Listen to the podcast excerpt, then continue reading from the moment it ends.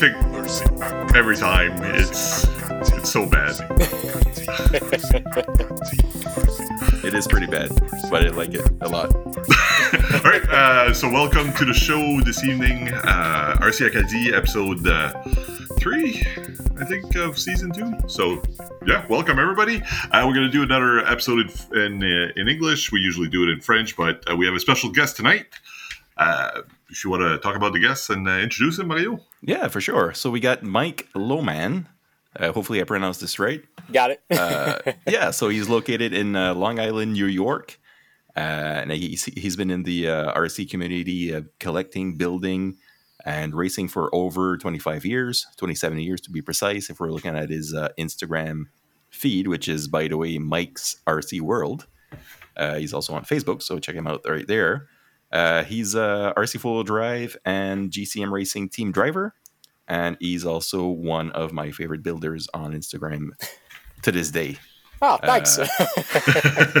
So yeah, welcome, Mike. Yeah, Thank you. Thank the you very much. Happy happy to be here. Thanks for having me. I appreciate it.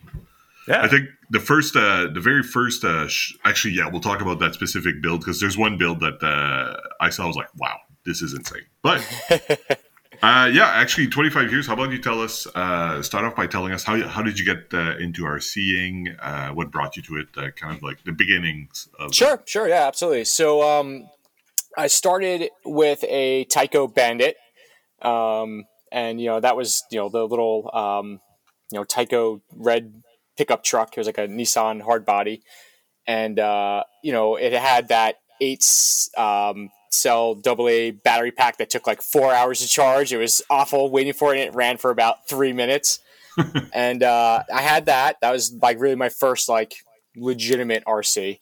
Um, and then what happened was is my, my parents were divorced and my mother was uh, dating um, a new person.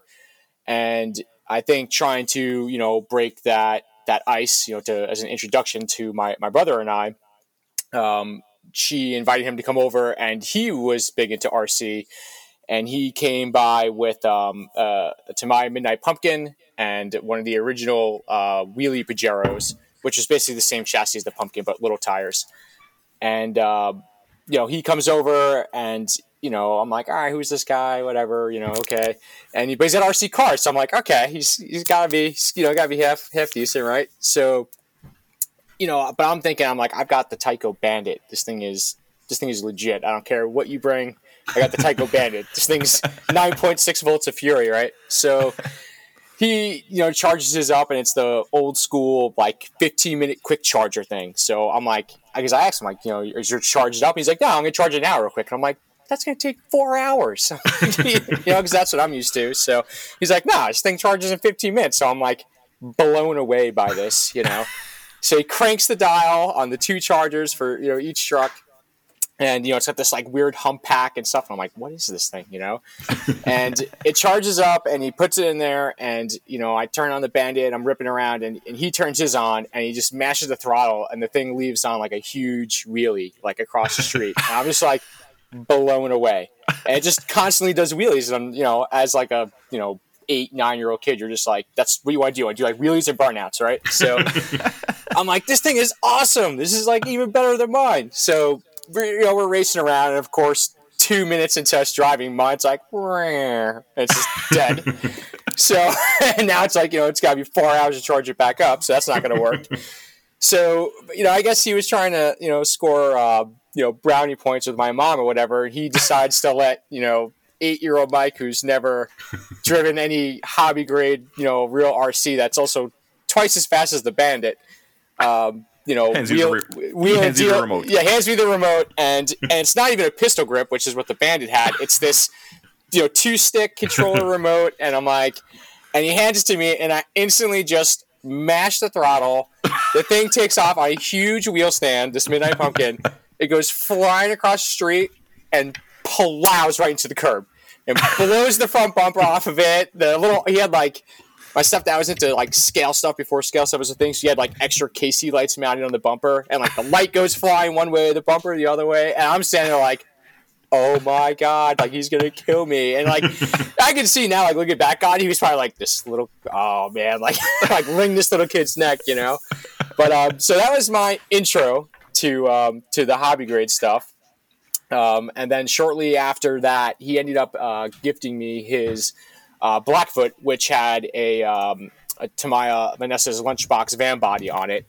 Um, this way, like we could actually RC together and not have to wait four hours for battery packs to charge and stuff. So he gave me that, and um, I proceeded to use all of my lawnmower um, you know, lawn mowing allowance every week to replace those crappy hex dog bones because yeah, they would yeah. just instantly round out after like you know three or four battery packs worth. You know, and at the time, you know, I didn't have the money for like a Thorp diff, so it's just every week head to the hobby shop and here's my seven dollars. Let me get another set of dog bones. You know, and uh, you know from there, then I graduated to. Um, uh, a Clodbuster. He had actually gotten a Clodbuster. It was the one truck he had always wanted, and um, my mom got it for him. And then for my tenth birthday, I got a Clodbuster, and from that point now, um, I, I, did, I, did, a quick count just because I thought it might come up of uh, how many are actually in the collection, and currently um, built and assembled, like what you could see out, there is 142. Wow. do you have a Do you have a favorite? I do. So uh, my my all time favorite is this one uh, purple clodbuster I have, um, and is like the textbook definition of like a 1990s RC car action reader's ride build. So it's you know it's purple, you know 90s colors, um, but it's got a tilt bed that uh, operates via um, you know servo um, off the remote you know JPS aluminum wheels, uh, Palmer scale Hemi engine sticking through the hood, and uh, you know, growing up reading the RC car action magazines, like that was always like my favorite. I would see those and be like mind blown. So I acquired that truck probably, probably almost about 20 years ago now as an eBay find, and um, it's one of the longest running in the collection. And it's just you know, people always say like if you had to sell everything, you know, what would you keep? And it's always a tough choice between um, you know between that one um, and then um, my favorite car in the collection is a 57 Chevy uh, that was built by the late uh, Tim Miner, who went by King Cobra on uh, Scale 4x4 and uh, RC Crawler Forums. Tim was an amazing builder that we unfortunately lost to uh, cancer. Hmm. Um, and I was fortunate enough to um, take on a good majority of his collection from his son uh, years later. So those those are my two absolute favorites. Nice. Wow. So so those are all uh, ready to run trucks. Uh, when did you start? Were they ready to run, or like uh, when you acquired them, they were already good to go, or did you have to build them? Um. So Tim's um, stuff, some of it, um, like the '57 Chevy, actually doesn't run. Uh, when I got it, it was missing um, the transmission he used, and the transmission was, I think, this like um, I'm probably pronouncing it wrong, but I think it was called like a Gronaper or something like that. It was some very small, like German made transmission uh, they're they're very very hard to source. I've, I've been looking so I could try to have it be, mm. be hmm. functional, uh, but they're kind of a thing of the very early scale days, like like 2008 scale days. So that those are kind of hard to find right now. So that particular model didn't run, but some of the other stuff I had got from his son um, did run. Uh, but mostly, I, I kind of display those. I wouldn't want anything to happen to them. I hold them right. some of the, the highest of my collection. Tim was an amazing builder. But uh, the one I do constantly run it was a, um, a Hornet that he built, but it has the F 150 pre runner body on it. And uh, I run that in the USTE vintage buggy class every year. Um, I did have Ultra Hive paint me a new body for it just to preserve Tim's original body. Um, but that is that's actually probably one of my favorite RCs to run. It's got one of those uh, Team Orion self-contained brushless uh, motor units in, so it's like the ESC motor in one, and it just it just rips. nice, nice. Like, when did you start building your own uh, creations? I guess. So we're gonna, yeah, we're gonna get into like uh, maybe some of my favorite builds that I've since I've been following you on Instagram. So uh, take us back, like your first builds like what inspires you to build? What uh yeah yeah sure. For so um i'm i'm big into full size cars. Um i was a mechanic at one point for numerous years. I was a toyota technician.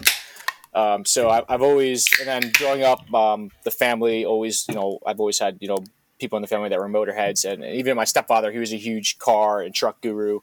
Um not to sidetrack too much off that original question, but like he had um, he had a show truck called uh, Monster Mash, uh, it was an '88 Ford F350, and it had a, a, tilt tilt hood on it, suicide doors, tilt bed, Um, it was on 44s, and then it went to 49s, and then it was last on 54 inch Mickey Thompson uh, Top Truck Yes, Challenger sir. tires and full four link nitro shocks, like basically like uh, as close to the real monster truck as you can get. So Yeah. um, a lot of inspiration comes from full size cars. I have quite the you know car collection myself now, car and truck collection myself.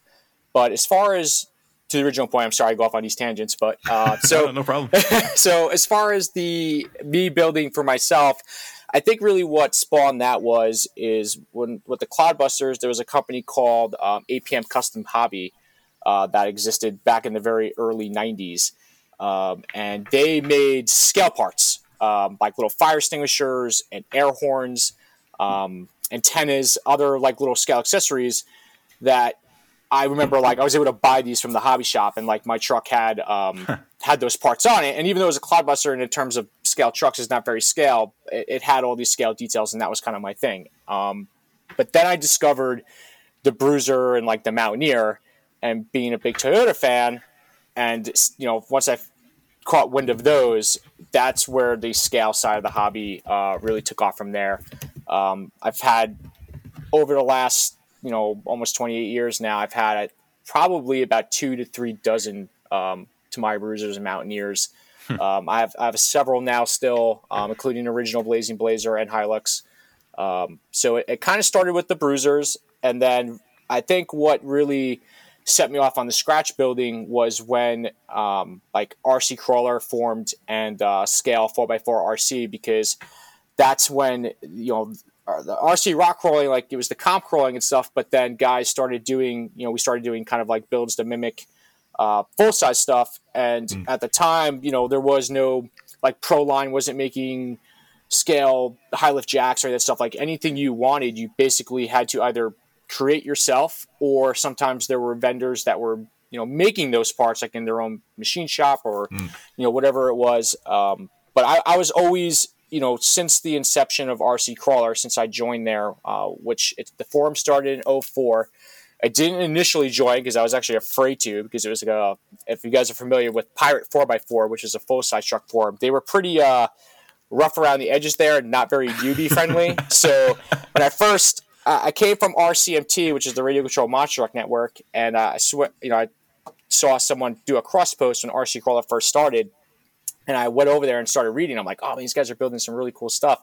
And I saw how they were like communicating. I'm like, oh man, these guys are like rip my head off, and like this is this is no good, you know. The flaming was real. So it took me a little while to to join, and I, I kind of broke the ice with some of my bruisers and stuff, which guys, you know, back then they weren't available. They had been discontinued for a long time. Um, so I, I got my foot in the door by posting those, and it was kind of like, ah, he's got some cool trucks. I guess we'll, you know, we won't rip We'll- his we'll arm off and beat him yeah, with yeah. it. You know what I mean? Yeah, So- we're gonna accept him.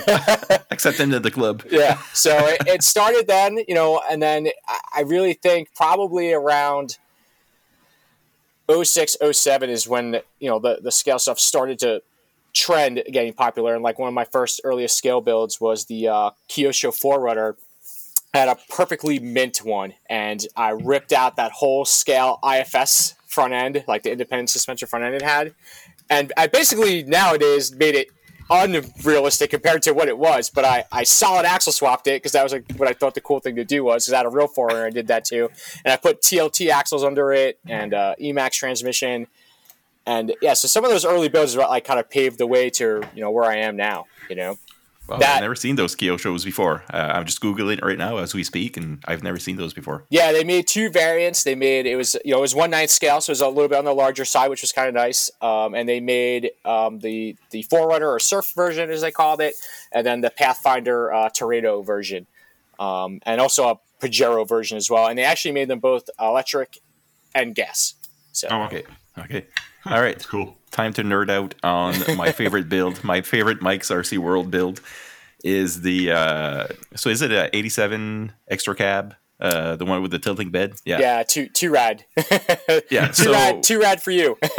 yeah so yeah so exactly so so if somebody hasn't seen this truck i'll try to describe it just quickly so you get this like awesome black colored truck with like think of like 80s glam rock colors with uh like uh, uh, a lipstick uh, lipstick uh, pink and a nice flashy blue stripe on it and nice shiny uh, chrome wheels. But the coolest thing about that thing is that it has has a bed in the back that tilts, but it also goes sideways. So there's a mechanism, and y- you can speak more about that if you want. uh, there's a mechanism in the back that kind of lifts and tilts the box in some sort of way. And uh, the pictures that uh, Mike has posted when he was at uh, USTE are just crazy. Like there's mirrors and under it, like it, it looks at that real like showcase truck. So yeah, Yeah, go ahead and like let's nerd the hell out of that truck. All right, yeah, I'm up for that. So that's obviously one of my uh, you know current top builds. It, it won um, you know best of show down at USC this year, uh, which was a, a, a huge accomplishment. Uh, every year since the inception of that event, um, you know the level of builders that show up there are, I mean. It's, it's basically a worldwide event. People travel from all over the world to come. You know, uh, JSCale comes from France. So you're, you're talking about a worldwide event where the, the talent of the world shows up there, and it's the, the talent that there is really, in my opinion, out of any events I've been to, is second to none. And you know, if you show up there and you you don't have a build that you know the hood opens and there's a fully detailed engine and and, uh, and doors that open, or at the very least, an extremely detailed interior. Uh, you know, you may have a nice looking truck, but it's just not going to compete. I mean, the the, mo- the modeling aspect down there is just um, amazing. So when I you know decided to build Two Rad, what what inspired that was is you know growing up, my stepfather had that show truck called Monster Mash, um, and and I missed doing those shows and stuff. And you know, I at the time I didn't have you know I had a full size Toyota pickup that we four wheel. Um, you know, it's got an XO cage on it and all that stuff, and we, we go up to Pennsylvania to our Rausch Creek. But the, the show truck side of it's a whole different you know dynamic. It's not about like you know crawling over the rocks. It's about looking basically as pretty as you can. And uh, for me, I, I loved the the 80s, early 90s vibe of the show truck era. So like hot pink, hot blues, greens, lots of chrome, you know, deep dish weld wheels. Um, so that build was something I had had in mind actually for quite a few years, and I just didn't have, um, you know, the, the I guess that really comes down to time to to invest in it the way I wanted to. So when RC Four Drive released that you know McFly edition truck, when I got it, it sat super high um, and, and had very Yeah. you know smaller tires and like it looked very funky out of the box, you know. Mhm. But I was looking at it and I'm like, this is the one.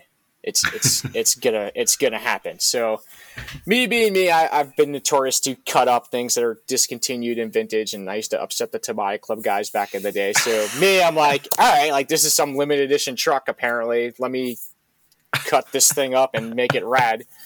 And, and try to do it without painting the body because that was really one of the best things. It has a gorgeous black paint job right out of the box. So, you know, I had to carefully cut the bed, um, you know, from the cab because they actually glued it together, which I didn't know when I was buying it. and then it just kind of uh, took off from there. And I, and I brought as many of the, you know, 80s, uh, 90s show truck era vibes that I could. So um, it's got uh, weld replica wheels on it from Engine uh. Um, he's uh, an overseas guy that makes, I think, to this date, the nicest wheels I've ever seen. They're all weld wheel replicas, and he does like uh, Roadhawks, uh, Typhoons, everything. So it got a nice set of uh, welds on it. And then I really wanted to capture the essence of, you know, in that time period, the cool thing to do is have as many shock absorbers on the truck as you possibly can. For, Yeah, for yeah. whatever that reason was, I, I don't know. I probably never know. Um, but Yeah, you know, I, I- counted. Uh, I counted at least. I think eight in the back. Am I right? Yeah, th- there should be. I think there's eight in the back. Yeah, and then uh, th- uh, three on each front wheel, and then it's got even dual steering stabilizers, four four steering stabilizers on the front, um, which was something that they actually did on the Toyotas and and all that. So I tried to take. I spent a lot of time on a Instagram page called um, Monster Mini Trucks, and um, that's a, a buddy of mine that uh, that runs a real four x four company uh, called uh, Global, and uh, he uh, posts. He I guess he just kind of searches the internet, or we have a couple of pages that we belong to on Facebook where people you know share old times from when they did shows, and it's got tons of great old school jamboree photos. So I, I use that as a lot of my referencing points to try to nail that that era down as much as I can. So lots of shocks, a lot of pink, as many KC lights as I can fit on it. Um, and then obviously, you know, any good Toyota uh, enthusiast knows that the uh, 22RE is not going to turn 44. So I hacked up one of the uh, RC four wheel drive engine bays, um, their 22R engine bays, and I combined that with a, um, a small block Chevy kit um, from SSD. And a, I did the uh, Rogue Elements um, Edelbrock dress up kit on it.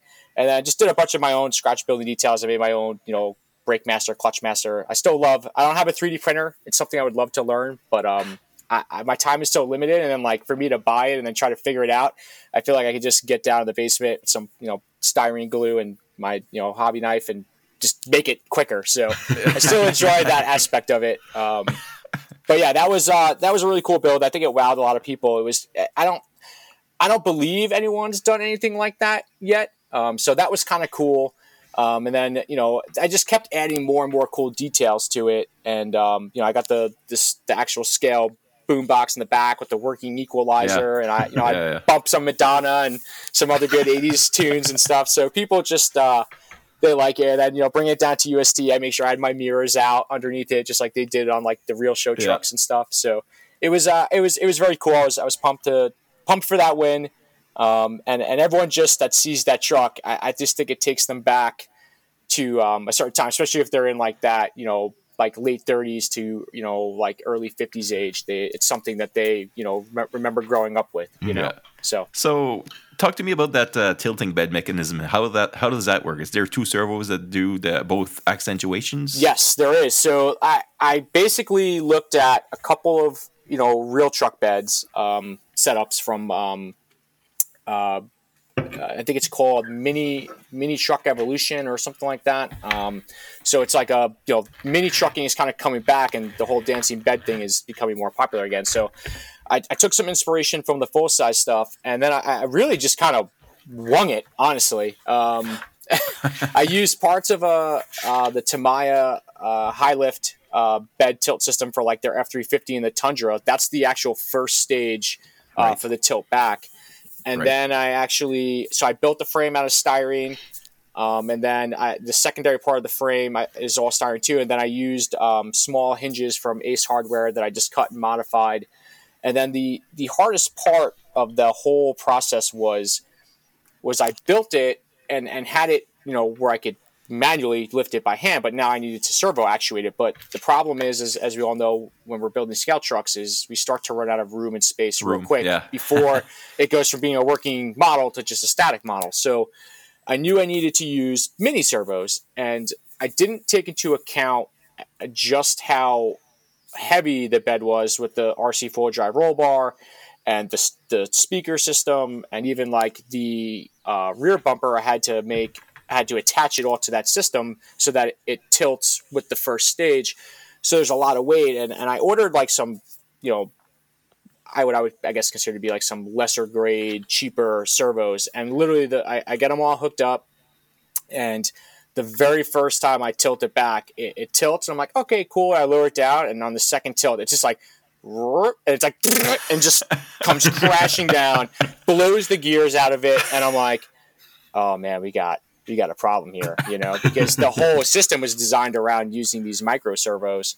But um, thank God for for Reefs. Um, shout out to Reef Servos. Um, I'm not sponsored by Reefs or anything like that. I think those guys are awesome. I talked to them at UST. They make a great product, and their their mini servos are second to none. They're they're pricey. They're they're not cheap. Uh, but if it wasn't for their servos, I, I would have had to literally scrap everything I had made up to that point and like redo it so I could have used regular size servos. And that would have really been a bummer because I wouldn't have been able to fit the fuel cell in and you know all the extra shocks. I would have started losing room and that would have taken away from the build. So kudos to them for their really powerful mini servos. Um, it's it's really what made the whole bed system work. Yeah, yeah, and it's true that the like I was looking at the the like the, the the, the how do you say that the, the skeleton like the skeleton of it everything like everything's has its place you know mm. everything is in in place and there's no room for anything else like except what's in that truck you know oh yeah so, it's it's so, yeah. it's super it's super tight super tight thing. yeah yeah i'm wondering uh, i don't know if we'll see uh I, I mean maybe next year we'll see more uh, glam rock inspired uh builds because i think uh, every site that covered uh, that uh, the whole USTE had a picture of that truck. It was it was a big big show, so it was pretty cool. Yeah, it went, Um, it went pretty viral on RC Car Actions page, which was pretty awesome. I think it had like he did like a small little video clip in it, and I think it had like twenty five thousand views or something crazy. So that was that was pretty awesome. Awesome. Um, so you, you talked a lot about those uh, those um, like show uh, shows. Is that what drives a lot of the inspiration behind a lot of your uh, your builds? Because I find a lot of your builds are very clean, very show truck, and it's they're amazing. Yeah, I mean, uh, a lot of my inspiration definitely comes from you know from from full size stuff, and and I, I've had a lot of pretty cool, and, and still do have a lot of pretty cool full size uh, vehicles. So like, I have a um, I have a '68 SS Chevelle that I drag race. I have uh, a 1986 Corolla GTS um, with a Honda F20C swap with a big old turbo on it. Um, I have a 1991 Nissan Skyline GTR um, R32 uh, that's currently getting painted. And then uh, for full size trucks, I have the 1985 Toyota pickup truck, which is you know built for rock crawling. It's got a full XO cage.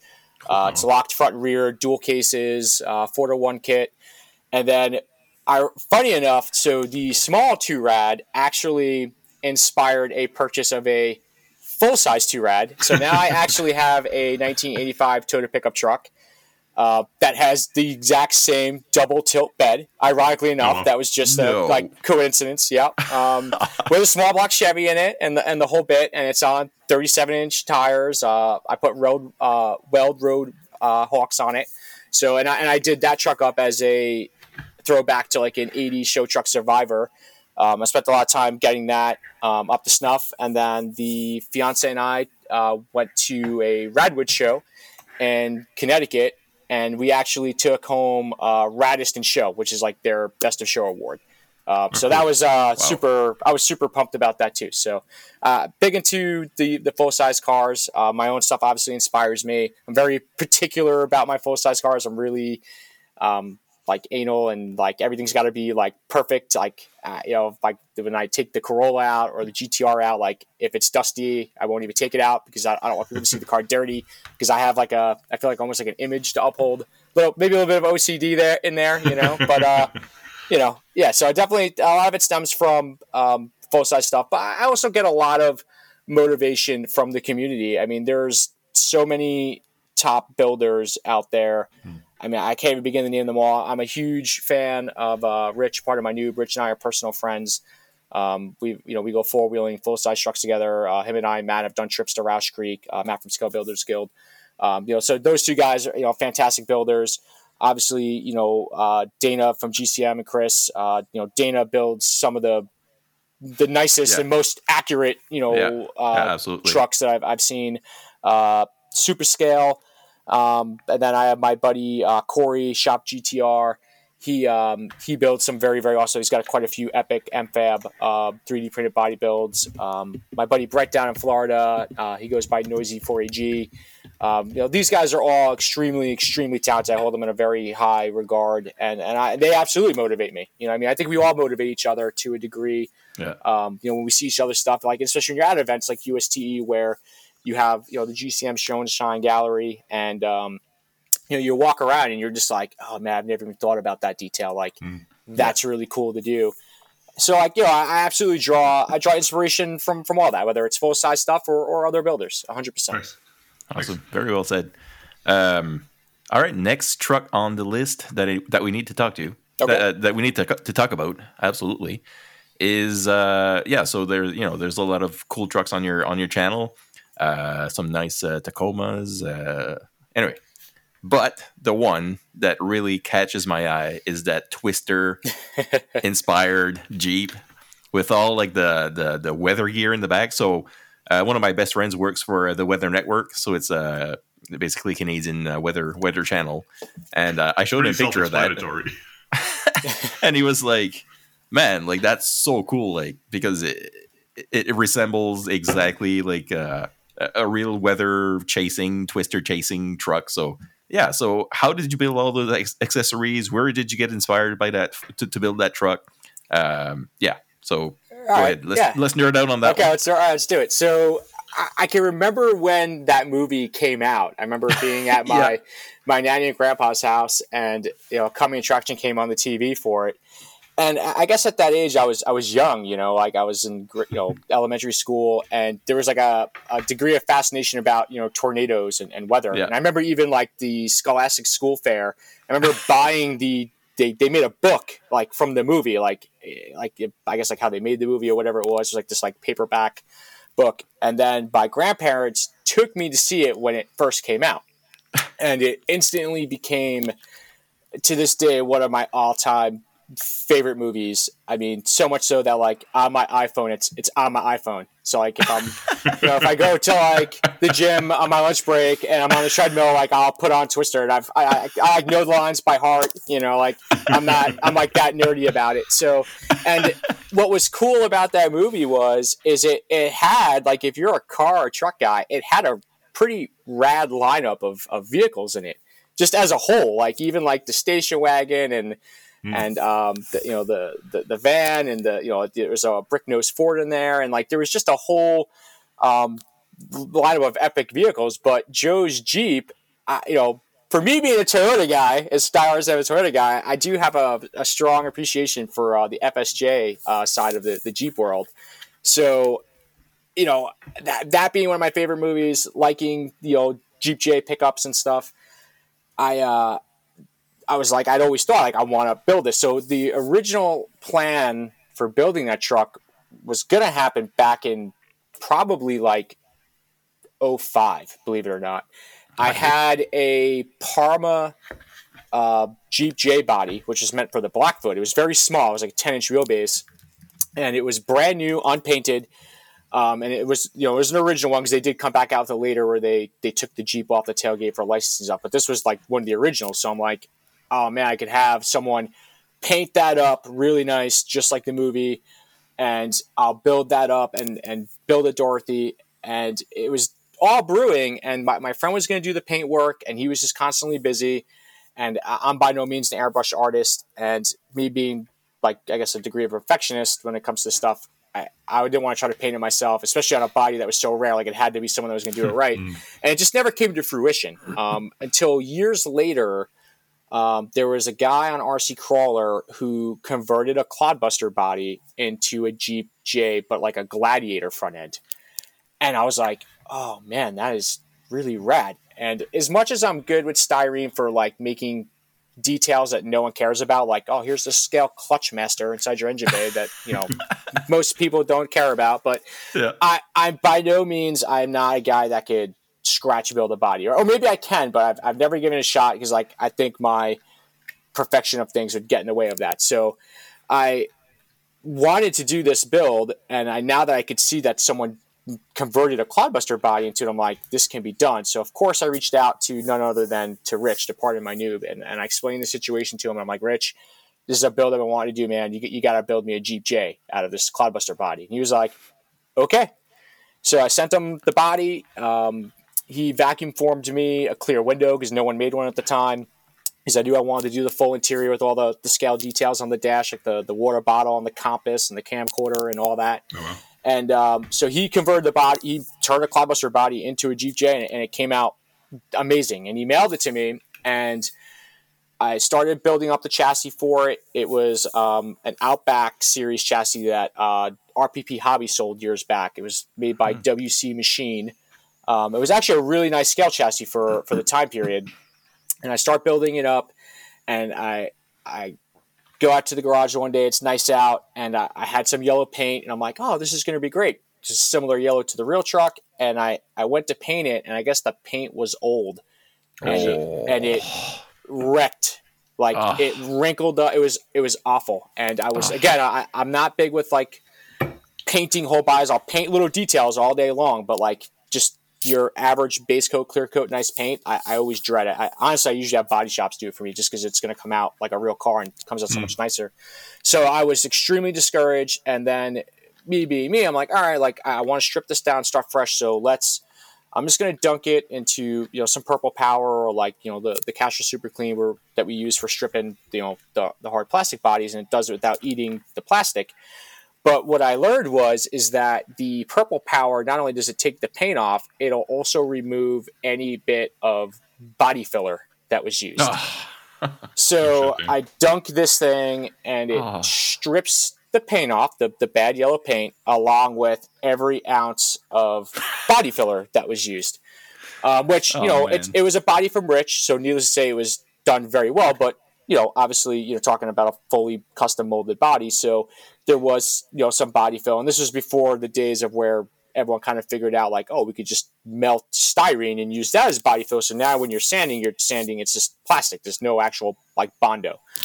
So that was extremely discouraging. So I, I reprime it, I, I re-body fill it, I sanded it, and I was so just cooked from it. It sat actually for years um, without me touching it. And then I finally got motivated, bought all new paint this time, and I painted it. And then I actually hand painted the stripes uh, with Testors model paint.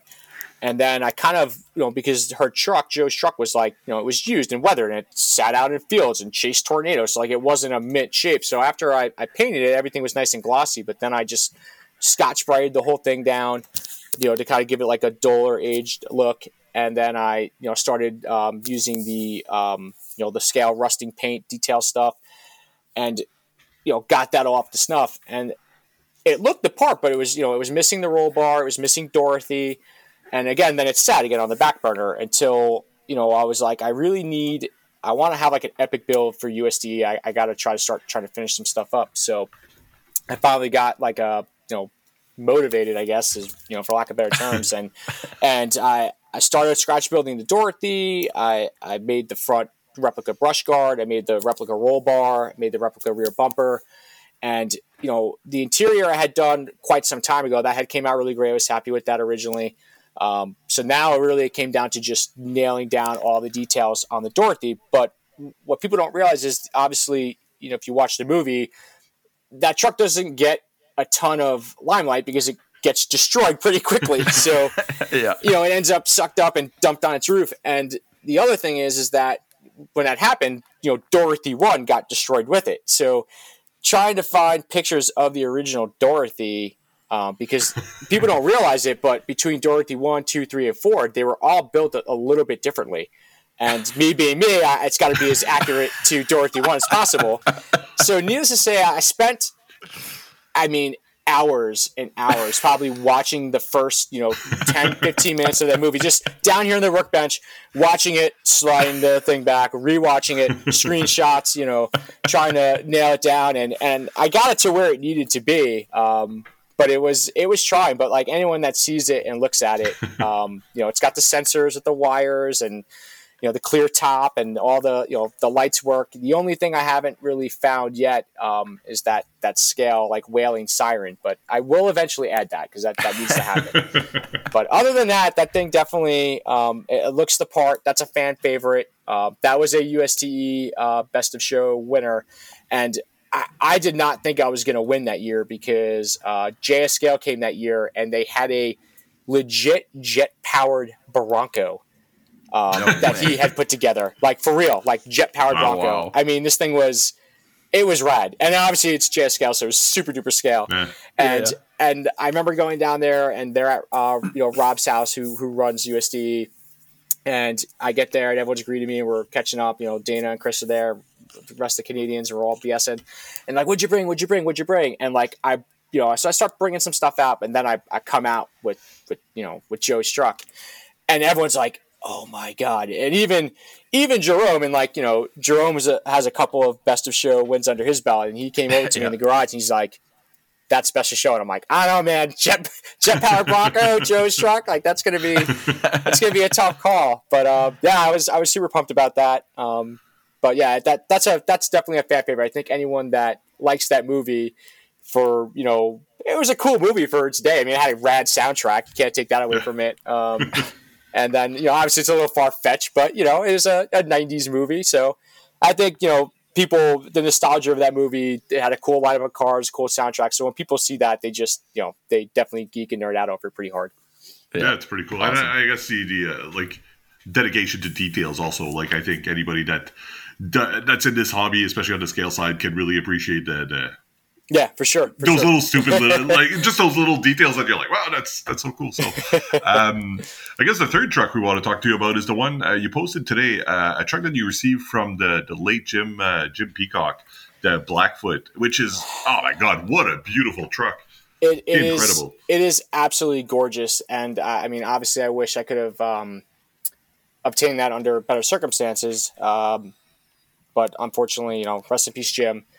Uh, that was a really, you know, crappy, disheartening situation. You know, um, I so Jim and I go back uh, probably twenty years. Um, you know, Hmm. when I joined RCMT, and and the very, you know, probably like 2000 maybe late 99 whatever it was i mean i was a kid you know what i mean and uh, i remember him being on there and he had uh, you know some very nice you know vintage you know three speeds and obviously uh, an incredible collection just overall between his you know his you know his Tamiya SRBs and you know things like that his RC10 collection and he had probably one of I could think of three people that had you know gigantic like multiple Technocraft wheels um, and he was one of them. He had one of the greatest Technocraft wheel collection of all time. And, and if you know Technocraft wheels, they are probably still to date, hands down, one of the most beautifully machined aluminum wheels ever made. Um, so what happened was, you know, obviously, you know, Jim gets killed, unfortunately, in a, in a, in a hor- horrific accident. And I was like, oh man, you know, and then you, you always wonder, you know, like, you know, what's going to happen with that stuff? Um, you know, is it like you hope Mhm. that, you know, I know he had a son. You, you hope that like, all right, his son's going to take take it over. But I, Yeah. I've heard other horror stories where the stuff gets thrown out Yeah, yeah. like people yeah. just throw it out they don't they don't know what it is you know so in this case you know i saw it happen to you know to jim and stuff and, and it was awful and, and all that and you know it was definitely mourning for you know the older generation of rc enthusiasts who've been around for a while. And then uh, you know at at some point i don't know if it was before that or after that but i noticed that his son had started a page and he was following me and you know he would you know comment stuff. He's a big fan of the twister truck and uh, you know I, I've had wanted to inquire about stuff, but I feel like this was a super sensitive topic, and I don't want to Right. be disrespectful. So right. Yeah. you know, you, you kind of I kind of let it go. Um, but if there's one thing this hobby has also taught me is that like you kind of like if there's something that someone has that like for me like I, I have a, a you know pretty serious collection and and all that and like I, I found that like in the past where if there was something I liked and I didn't ask someone else did and they ended up with it so Right. Right. you know, I, I was going back and forth with myself, and, and I kind of was like, you know, I'm just going to leave it alone because he was into RC. So Mm. a little bit of a different story where, like, maybe if he wasn't, you know, then like, hey, what are you doing with this stuff? But he was, so I'm assuming he's going to keep it all. So fast forward uh, a week or two back, I see a video from Matt from Scale Builders Guild, and he's talking about the Blazing Blazer and that he acquired it from you know Jim's collection and a couple other buggies and stuff. So now I'm like, as much as I, I didn't want to be that guy, I was like, I, I kind of have to ask because if there's an opportunity, um, you know, to obtain something from Jim's, if there was anything that I wanted from his collection, it would be the the Blackfoot because that's what I started with. After the, the Bandit, my stepdad gave me, um, you know, my first hobby grade was the was the Blackfoot. So there was a point in time where that Blackfoot, um, you know, if you Google Blackfoot, like that came up in the images, you know, and it was a staple on you know Tamiya Club. It, it was you know probably one of the nicest Blackfoots ever built. Um, you know, full custom chrome parts package on it. Um, uh, you know, aluminum battery holders, Technocraft wheels, and then the the paint job on it. It's something you have to see in person. The pictures don't even do it justice. It's a it's a candy red over a silver base. Um, you know, sassy Wow. chassis, um, gold anodized roll bar, and the truck is beautiful. So I reached out to his son. I said, "Hey, you know, I'm just honest out here. I mean, like, you know, I don't don't take it as like any sign of disrespect, but like, you know, I saw that Matt, you know, bought your dad's blazer, and I just wanted to say, like, if you were ever considering selling the Blackfoot or really anything else that, like, you know, you, you think, you know, you see the collection, you know, I like clodbusters and scale trucks, you know, I, I would love to take on, you know, some stuff of your dad's, like, like I have when I took on some of King Cobra's collection. So he was like, "Yeah, no, of course, man, no problem. Like, you know, I'll, I'll let you know about the Blackfoot." So I'm like, "Okay," like threw it out Yeah. there, and and I'm not wasn't gonna nag him or anything like that because again, like I didn't know if that was one he was definitely gonna keep or how he felt about it. So with this, um, like a day or two later, AM Pro Alberto posts his Monster Beetle and it's got Technocraft wheels on it. He thinks that they're Seas wheels, so I'm like, oh no, those are not Seas. Those are Technocrafts, my man. Like, and you, those are those wheels are the real deal. So when I reply to that, when I put that on his post, he replies back like, "Hey, send me a DM." So I'm like, okay. So I'm, I'm automatically thinking like, oh, maybe he wants to spark this Monster Beetle. I'm like, I'd love to add that to the collection. You know, it's a beautiful box art Monster Beetle with Technocrafts on. I'm like, that is right up my alley. And he goes, I have a Blackfoot for you. So I'm like, okay, got my interest. I like Blackfoots. He goes, it's not just any Blackfoot. It's Show Dog's Blackfoot. So now I'm like, well, that's ironic. I go, because I just reached out to his son. I go, um, to inquire about that. I go, because I saw that Matt had gotten a couple things. I go, but I'm really trying to tread lightly here. Like, I don't want to disrespect anyone. So I was like, you know, ah. and he's like, I can't think of a better home for that truck than than your collection. He's like, I'm going to text him for you. So I'm like, okay. okay like, yeah. I, I, appreciate that. So he texts him and he's like, yeah, send him another message. So I, I sent him another message. I'm like, hey, bud, like, I, I just, you know, was talking to, you know, the AM Pro, Alberto, and I know I asked you about the Blackfoot Array again, like no pressure. I'm not trying to be pushy or anything like that, but he, he mentioned that you might be interested in, in selling it. I go and, you know, your dad and I go way back on the Tamiya Club you know pages and stuff, and that Blackfoot's always you know held a special place for me. It's it's absolutely gorgeous, and if you were looking at part that, I would I would love to add to the collection. And uh, we were able to strike a deal. Um, I, I kind of just told them, you name the price, it, it, will not be haggled or or anything mm-hmm. else. I will pay for the shipping, and you tell me what you need for it. You know, to me, it's it's priceless. It was your dad, so I understand that aspect of it, and if I can afford it, I will be happy to add to the collection and preserve it from this point forward. Um, so we worked a deal, and and he, I think you know his son's happy um, that it went to me as far as like it knows it's going to be preserved.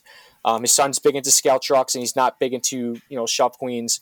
Um, you know, I'm fortunate because you know Alberto even told me that his son actually offered to give it to him, and hmm. he actually passed on it. And Alberto and Jim were personal friends. They actually used to do you know full size car stuff together and get together with the RC stuff. So you know, Alberto told me, he's like, listen, he's like, it's, I don't really do shelf queens either. He's like, and, and you know the level of the truck, like it, it's not something that need, that can be run. He's like, or it right. shouldn't be run. He's like, right. and I'm like, no, I, dude, listen, I'm not, I, I have a similarly built Blackfoot, uh, full CCP Technocrafts, bunch of APM goodies on it. And, um, you know, that's just a, a, showcase piece. And, and, and people have mixed feelings about that. You know, I've, I have people every once in a while, they're like, oh, well, if you don't run it, you should just sell it. And I'm like, Okay. No. You know, like, yeah. you, I mean, like, well, thankfully it's my truck and I'm free to do what I want with it. you know, I'm sorry that I want to like, you know, send it off the roof of my house because, you know, it's got Technocraft wheels on it and custom chrome parts chrome that, you know, is you're talking about plastic that's 30 years old and, you know, the chroming process yeah. and stuff. So it's, it's very, it's, it's delicate and it's,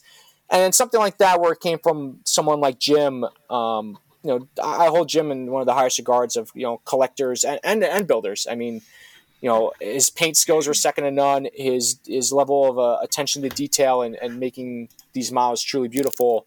He he was one of the best out there. So I'm, I'm happy that I could uh, you know preserve it. And you know his son's you know I think concern was he was worried that you know it would either be parted out or um, you know just stuck into a closet and never to be seen again. You know, obviously some people are more private with their collections, and I can understand and respect that. Obviously, for me, I, I enjoy sharing my stuff. I, I, think it's I think, like we talked about before, where you're drumming up inspiration, I, I think that by sharing, you you inspire other people. Um, oh, one, yeah, so you know, I, to me, I, I, like to, to showcase stuff, and and like we're doing here tonight, I, love nothing more than to talk RC cars or full size cars. So I, I, could do that all night. I'll talk the paint right off this wall. um, yeah. So basically, I don't know, Mario, if you have uh, any other, uh, if we had any, any, other questions. Otherwise, we could talk about uh, what came out this week. Yeah, let's talk about new releases. Um, um, I yeah. think first of all, I, I don't think you can talk about anything uh, nowadays without seeing uh, 118 Traxxas. Personally, I don't, I don't get it. For, there's two things I don't get. I don't get. I don't understand how Traxxas and Axial came up with a 118 at the same time. And the, the other thing I don't understand is how how much it's pushed by Traxxas. I or mar, like marketing wise. So I don't know. I, I guess for some people it, it's it's cool, but I don't get it. Yeah, Personally. yeah. I mean, I actually, if you guys look back on my Mike's RC World page on, on Facebook, I, I might have ruffled some feathers just recently about a uh, about a small scale, uh, my little bit of a rant about small scale crawlers and stuff. And I, understand they serve their purpose, and and I'll never knock anyone for trying to get into the hobby. And obviously, they have a lesser price point than Hmm. you know the larger scale stuff. But I, for someone like me who's you know been around a long time. I- I've watched this fad come and go so many times. Like, I- you know, you think something like about the mini T.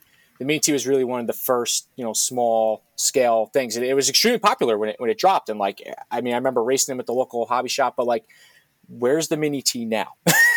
you know what I mean? Like, it's not going to hold the same regard as to what I think, like, you know, uh, a full like a clodbuster holds. Like, look at how popular a clodbuster's been. Like something that's just I don't know. I think the larger scale stuff's just more fun. I understand the small scale might have its purpose for indoor stuff and things like that, but yeah, just really not my bag. So I, I'm with you guys on that one. Yeah. Yeah. Yeah, no, same, same thing with me. Like uh, the thing that pisses me off the most with, uh, piss you with that scale, yeah, it pisses me off. but like, it's uh, it's basically scrolling like uh, like for example, HBD, like uh, high high performance distributors uh, out in BC. Uh, I often s- scroll their new product section, and I get all excited. I'm like, oh, cool! Like a, a bumper for a. Uh, wait a minute, it's for an 18 scale. So like, a lot of parts that are coming out right now are are for that scale. So I I kind of feel like the 110 scale is getting kind of neglected. Like, I don't think that I don't know if the 110 scale is neglected per se, but I, I do feel that it's it's crazy. So they come out with the 118, and then just instantly a bunch of hop ups and everything, and I'm like, Yeah. okay, yeah, I, I I suppose you have to sell it, especially since you just came out with a, a uh, against a competitor's 118, which again I don't understand how that happened. someone's someone's uh, not obeying by their non-disclosure agreement. Is probably what happened there.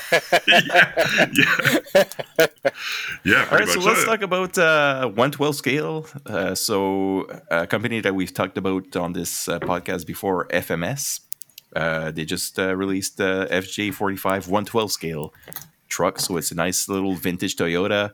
It has all uh, the opening tailgate, opening doors, blinkers, name it. It's it's in there, and it's it's awesome. I, I like Yeah. the I really like the the look of that truck, and I think that SF, uh, FMS is doing a super cool job. Like for a small starter company. Uh, they have that uh, that monster truck as well, the Bigfoot. Uh, yeah, so kudos to FMS. They're doing a great job. Yeah, and um, actually, GCM uh, came out with a uh, where they, they do like a sort of review and first look. Uh, yeah, they seem to, to enjoy it as well. But I mean, it's filled to the brim with scale details, and if there's one thing that GCM likes, it's stuff that filled to the brim with scale details. So, Yep. So uh. Element Element fanboy Jerome, anything new from Element?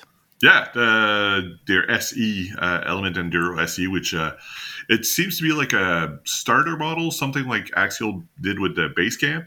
Uh, honestly, though, it's got a lot of really cool details that I think that uh, builders will really, uh, really use, like the, their uh, front-facing motor, uh, their kind of like uh, drive tech style shocks, which I find really cool. Like, yeah, it looks like a really good entry vehicle, and anytime there's a post online that uh, people are uh, are looking for, you know, they're for, you know they're looking to get into the hobby. Uh, one of the first recommendation is always like the enduro platform, and uh, honestly, like the enduro SE will be something because you get the uh, overdrive, you get the front facing motor, you get those cool shocks. Honestly, I think it, it'll be a really good option for somebody that's just getting into the hobby, or just somebody that's looking for a bunch of cool parts for their for their builds. I guess. Yeah, Yeah. absolutely. Anything uh, new that uh, caught your eye this week or uh, last week there, Mike? I mean, I, I've been following, you know, the, the stuff from FMS. I mean, uh, again, they are doing a fantastic job. Um, I'm definitely curious to see the the you know the FJ45 pickup um, in person. Um, Yeah. I think that's going to be really cool. Um, one thing that I I do have um, on I've had I got on order now is uh, Capo came out with um, a R34 GTR. Um, so me being the big Skyline fan that I am, um, Oh, needless to say that um, kind of had to happen. so uh, it's it's expected to ship uh, next month. Um, I've never owned anything from Capo before, but obviously um, extremely, extremely detailed. Uh, and it's I because I'm in the first uh, order of them. It's coming in the uh, limited uh, midnight purple color, just like they did in the real R34s. So Oh. pretty pretty pumped for that. It'll be the first, um, I guess, scale car that I've really ever built. Um, Oh, so as far as like you know, I've, I've I have like a bunch of like you know vintage drag cars and things like that, but nothing that's super scale, super detailed like that. So awesome. Yeah, Capo in general are, are very uh, are known for their very detailed uh, scale builds, and I'm ju- I'm just looking at pictures right now, and it looks obscene the the level of detail and level of scale. It's crazy. yeah, Yeah. yeah, All right, so I think that's it for new releases this week. Uh, the only thing left to do uh, for this uh, season two of RCKD, we always have uh, a two minute where we talk about our favorite knives because we are Excellent. not only RC nerds, but we're knife nerds as well. So It's pretty out uh, of my left knife field. for this week is my uh, CRKT uh, CEO. So it's a nice little gentleman knife, little blade. It's it fits really nice in your in your pocket. It's very uh, uh, how would I say how would I say that uh, stylish. stylish. It's a stylish knife. Uh, yeah. So what's your knife of this week, uh, Jerome? Uh, so I got um, oh, it's a it's a it's a knife by a company called Helle. So basically, it's got a really nice. Uh, it's a fixed blade, uh, and it's styled in the. Uh, it's called the Helle Viking knife, um, and it's styled in the in the old. Uh, I guess old style Viking uh, Viking style knife. They had like an historian and everything to build it, so I'm like, that's cool. Um, yeah, so it's fun. Awesome. Mike, right on. do you do knives? I do. Um, I, I wear so I wear a suit every day to work. Um, I'm an investigator, so I, I carry this. My everyday carry because it, it's small and discreet in the suit is this um, like small little Kershaw blade. Um, it's actually my second one. The first one I, I wore out like you know it's a got the flipper like an assisted opening and.